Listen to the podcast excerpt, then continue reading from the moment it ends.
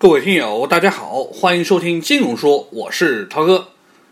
好，嗯、那么本周呢，应该说有一个大新闻，大家应该都知道，那就是关于大学生李文新在网上找工作时被骗入传销组织之后呢，就被发现溺水身亡的这么一个事情。那当然呢，涛哥也不能免俗，也要来聊一聊这个事情。当然，关注点不是事情的本身，而是事情背后的传销的问题以及明显的骗局。那应该说啊，李文新呢，他好歹也是东北大学毕业的。那东北大学呢是985的学校，那一个985的大学毕业生呢，都未能免于传销的骗局。那我想，更多的普通人其实更难防范。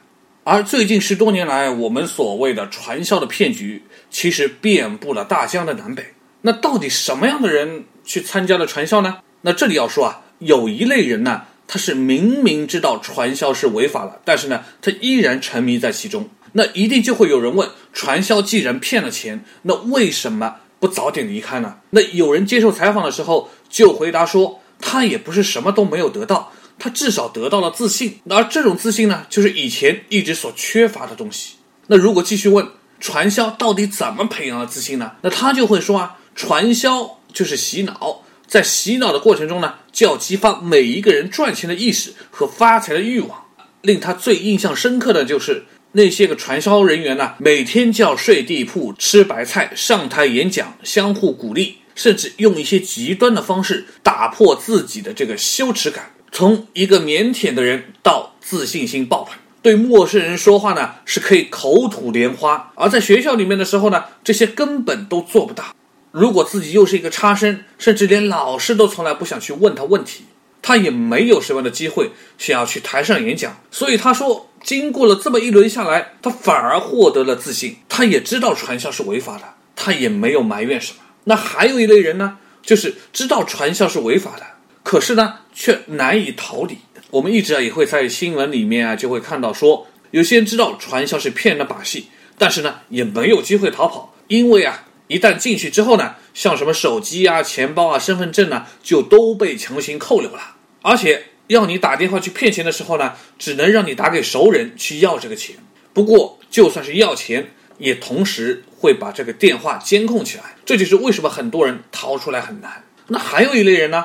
是不认为传销是违法的，那这种呢就是洗脑洗的非常的深。很多这个传销呢都说我们做的是一个什么国家的项目，而且是秘密的。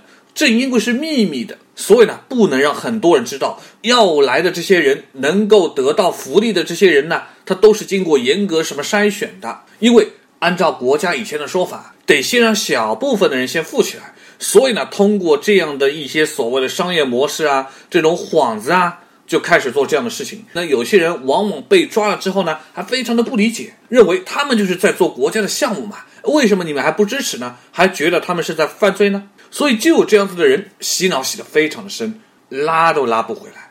那不管怎么讲啊，这种传销呢，其实往往带有的都是金字塔式的诈骗，它呢也是一种很古老的诈骗方式，在金融投资啊、市场营销领域都有着很广泛的历史。那所谓的金字塔式的诈骗，你简单来说，也就是通过向投资人或者直接的承销人承诺，就是通过向新加入的人的投资或者购买所支付的佣金来回报此前的这种投入，然后进行一个雪球般的越滚越大的这种模式。因为任何的这种金字塔的诈骗呢，都可以无限制的把人拉进来，但是呢，它总有断裂的一天。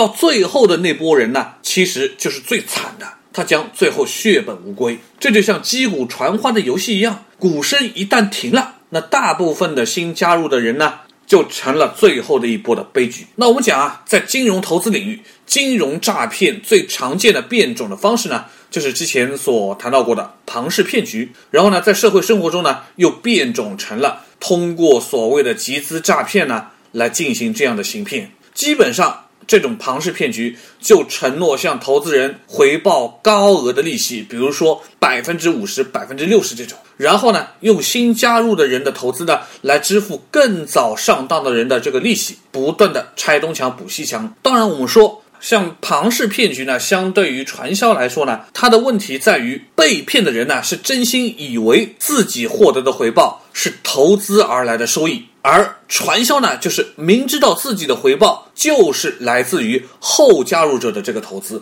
所以这也是两者最明显的这种区别。那人之所以会陷入这种金字塔式的骗局呢，基本上也就是因为人性的贪婪嘛。很多的人都喜欢，如果能投一块钱，最后变成两块钱，甚至变成十块钱。所以呢，骗局的这个策划者和组织者呢，就需要编织一个看起来非常靠谱的神话，然后呢，忽悠到那些对此深信不疑或者半信半疑的这种投资人。而一开始呢，就会放出所谓的甜头。你投了一百块钱的时候呢，第一个月就给你如期的承诺的高额的回报。那几个月之后呢，你就会发现它崩盘了。那其实也有人就会讲，是不是受骗的都是一些穷的地方的人呐？或者说没有特别高的知识的人呐？其实不是，像这种金字塔式的诈骗，或者说庞氏骗局，有高端的，有低端的。高端的就是针对那些闲散的资金，甚至富裕阶层的人群，他往往都告诉你，你要入这个门槛，你要几十万起投，你要几万起投。所以，针对高收入的人群，针对有钱的人，这种骗局就变成了非法集资。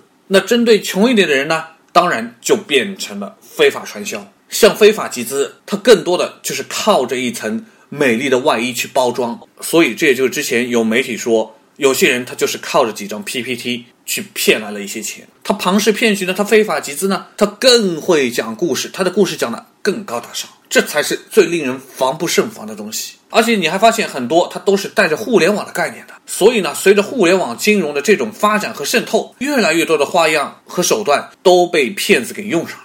但是这里要说，无论怎么样，无论在什么样的一个渠道里面，只要是涉及到大笔的钱的，我们都必须要提高警惕，因为真的。被骗掉的钱可能是几万、几十万，甚至上百万，而你需要花几年，甚至十几年，你才能获得那几万、几十万，甚至上百万。这就是一个血淋淋的现实。好，呃，说完了这个沉重的话题啊，那么在节目的最后呢，要说一个小的技巧。那么总有人呢会有时候手一抖，微信转账转错了，那我们就会看到网上就有新闻说，一旦转错了钱。对方收到钱之后就不理你，瞬间把你拉黑，那怎么办呢？像微信这种转账呢，都是可以设置到账时间的。不过呢，很多人是不用这个功能的，默认的都是实时到账。那如果你要设置延迟到账的话呢，就要在到账时间的设置里面设置两个小时、半天，甚至一天到账。这样呢，也是可以给自己一个缓冲的时间。如果你发现错误之后，就可以撤销转账。从而也可以避免，从而呢也可以避免被欺诈或者财产的损失。这有时候不怕一万，就怕万一嘛。尤其是大笔的钱，就可以用上这样的功能哈。好了，嗯，今天的节目也就到这里了，感谢大家的收听，咱们下期节目再会。